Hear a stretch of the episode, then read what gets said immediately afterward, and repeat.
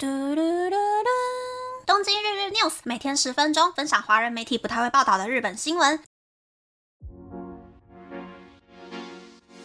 欢迎来到东京日日 news，我是可罗尼。二零二三年和二零二四年，因为气候异常，出现了超级热或是超级冷的天气现象，所以我们常吃的这些蔬菜呢，有一些种类也变得超级贵，但也有一些种类变得很便宜。而日本这个冬天就有三种蔬菜变得超便宜。第一种是火锅的好朋友白菜，价格大概是原本的四分之一。第二种是马铃薯，因为这一次北海道的马铃薯大丰收，所以价格大概是原来的百分之三十。第三种是小黄瓜，价格大概是原本的百分之四十。虽然不知道日本以外的地方价格比平常还要便宜的蔬菜是哪一些，但是想要吃的营养又省钱的话，这个冬天不妨可以多吃这一些蔬菜哟。那我自己比较常买的会是白菜跟小黄瓜。如果白菜不小心买太大颗的话，我就会拿来煮汤炒菜，又或者是做一些比较简单的 kimchi，慢慢的吃掉。小黄瓜的话，我通常是拿来做成凉菜。加了蒜泥还有香油之后，那个味道整个就是提升了十倍，给大家参考看看啦。再来是呢，二零二四年日本人都想要做什么的话题。根据松井证券的调查，百分之十八点一的人想要做一些休闲活动，百分之十八点八的人想要买家电，百分之十九点九的人想要出国旅行，百分之二十一点五的人想要购买金融商品。百分之五十点三的人想要买一月一日开始的新 NISA 证券商品。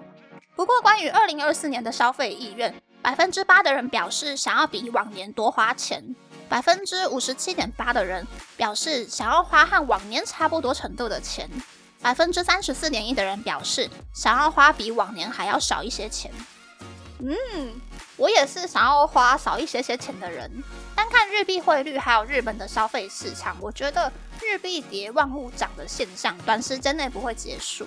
然后，虽然我对于自己四月份的加薪幅度有一定程度的信心，公司应该一定是会加薪的，但因为我前两年一直换工作，所以都没有领到奖金，想要趁今年多存一些些钱来安我自己的心。所以除了特殊活动之外呢，日常生活我也是会想要过得比较节俭啦。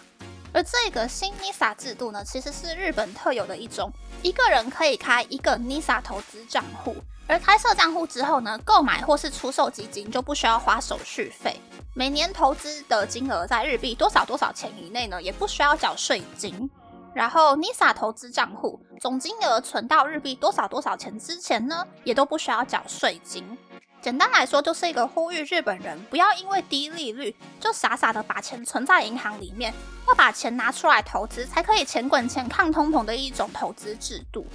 其实日本政府大概从二十年前开始吧，就在推广 NISA 了，但是那个时候的日本经济很差，日本人在经历泡沫化之后，就很害怕投资导致的风险，所以这么多年以来呢，NISA 制度其实都没有广泛的被推动起来。一直到疫情之后，很多公司开始禁止加班。公司的业绩如果表现不好的话呢，奖金变少的人也是非常非常多的。所以 NISA 才开始慢慢的在日本被推广起来。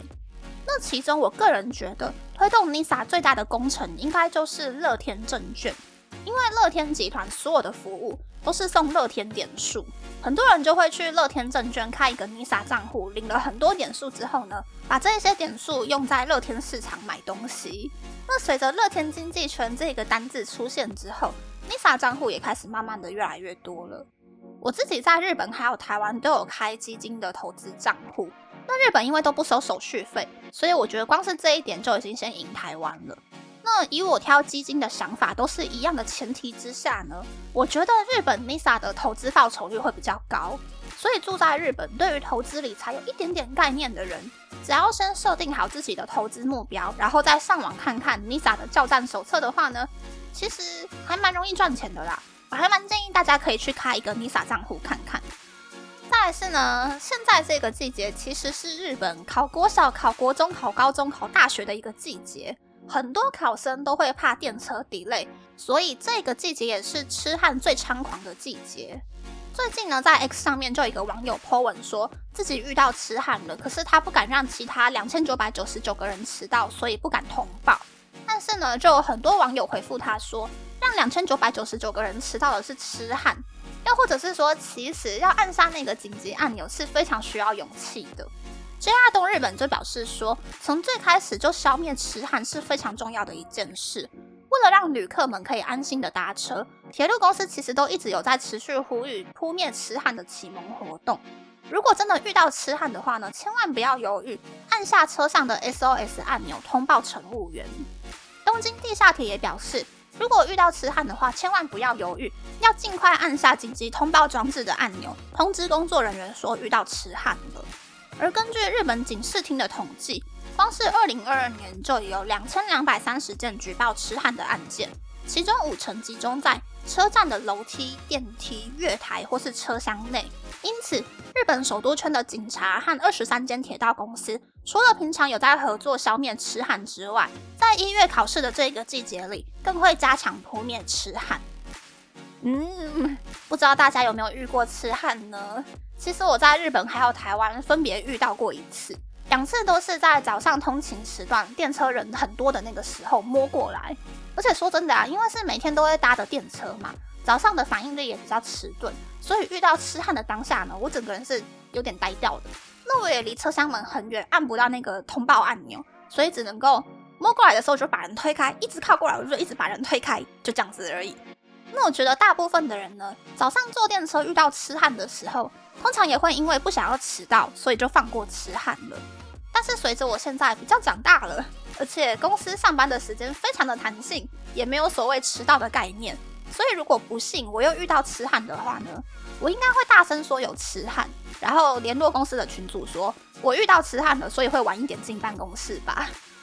台湾的话我不太清楚啦，但是如果在日本的话，被其他旅客认定是痴汉的人，有八成的几率会被定罪。所以建议大家，如果在日本遇到痴汉、变态、色狼偷拍的时候，指着对方，然后大声和路人说 “help”、“hentai hentai” 的话呢，就有八成的几率可以让对方被定罪。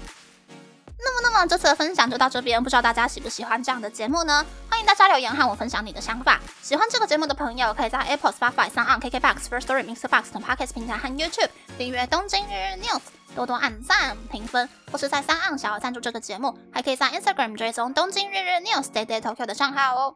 拜拜。